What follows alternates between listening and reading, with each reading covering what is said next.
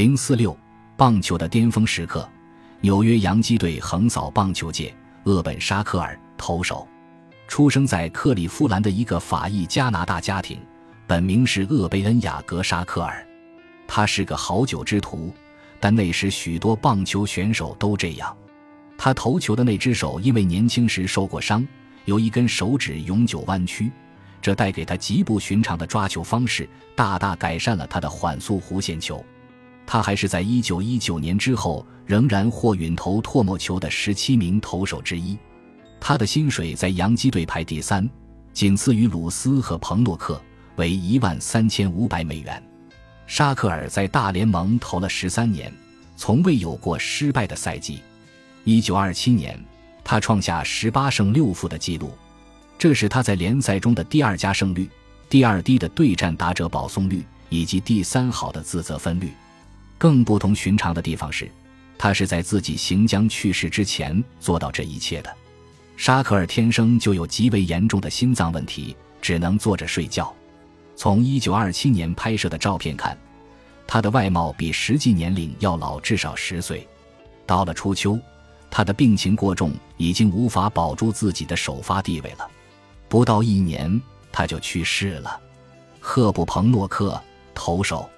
来自费城一个富裕的贵格会家庭，队友们都叫他肯尼特广场的乡下老爷。休赛期间，他猎狐、栽种菊花、收集古玩。他是个左撇子，打了二十二年棒球，但到一九二七年时，他的职业生涯已进入尾声。有一回打完比赛，他的胳膊酸痛的都举不起来捋头发。一九二七年，彭洛克是全队薪水第二高的球员。挣一万七千五百美元，他后来入选了棒球名人堂。威尔西·穆尔，穆尔恐怕是洋基球队里最不靠谱的球员了。虽然仍是新人，可他至少三十岁，甚至还可能更年长。没有人知道，他自己也不说。他是出生于俄克拉荷马州霍利斯的农家孩子，以投手身份在联盟混迹多年。一九二五年，他手腕断裂。却不知怎的让他的投球变得更好了。他首发的次数不多，主要是担任球队的救火员，也就是后援投手，在垒上有人，场面岌岌可危时来终结对手。队友们叫他医生。用一位记者的话来说，他擅长治疗各种病态的球赛。一九二七年是他最辉煌的一年，二百一十三局比赛里自责分率达到二点二八，他从来没有在哪年表现的这么好过。托尼·拉泽里，二垒手，偶尔任游击手。虽然1927年只是他的第二个赛季，但人们普遍认为，他兴许是大联盟里最优秀的中线内野手。他的体重仅为74.8公斤，但却是个可怕的重炮手。他于1926年升入大联盟，加入洋基队之前的一年，他在太平洋沿岸联盟为盐湖城队打出了60个本垒打。得了二百二十二分，拉泽里对意大利裔美国人来说是一个特殊的英雄。说意大利裔在职业棒球界少见，或许会让人有些惊讶，但一九二七年的确如此。在大众心目中，意大利裔不是像阿尔卡彭那样的黑帮分子，就是像萨科和万泽蒂那样的无政府主义者。所以在意大利社群中，一个人能在最美国式的运动里表现出色，就能得到神一般的崇敬。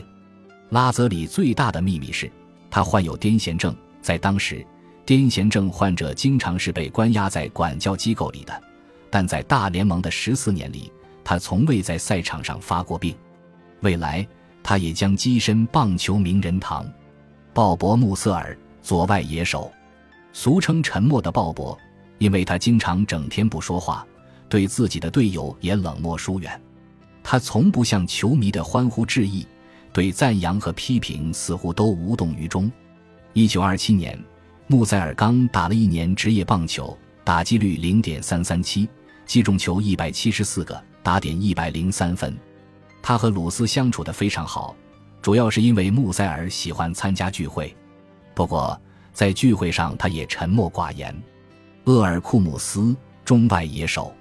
他安静也讨人喜欢，在走上职业棒球路之前，他曾是肯塔基州的一名乡村教师。他不抽烟，不喝酒，不骂脏话，而且花了很多时间读圣经。他或许是最受球员和体育记者喜欢的选手。他是个稳定、可靠的中外野手，也是有史以来最优秀的第一棒击球手之一。在一九二七年，他将迎来自己职业生涯里表现最出色的赛季，在一垒安打、三垒安打和本垒打上冠绝全联盟，打击率零点三五六。他击中球二百三十一次，创下了洋基队的纪录。他也跻身了棒球名人堂。本尼本戈预备捕手。他不是个大牌球员，只打过三十一场比赛，但却是球队里最受欢迎的人。本戈出生在英国利物浦，但在纽约州的尼亚加拉瀑布长大。在决定当棒球选手之前，他本来学的是牧师专业。本哥的头秃得很彻底，他常前一天晚上带着假发上了床，第二天早晨却发现假发不见了。有笑话说。他常常假装用手指捋顺头发。鲁斯跟他特别要好。埃迪·贝内特，球童。贝内特是个驼背。上场比赛之前，球员们爱拍拍他的驼背，以求好运。贝内特出了名的能为球队带来好运。一九一九年时，他是白袜队的球童，那年白袜队夺冠。一九二零年时，他到了道奇队，当年道奇队又夺冠。一九二一年，他来到洋基队，正逢此时，洋基王朝的时代拉开了序幕，他们赢得了第一个总冠军。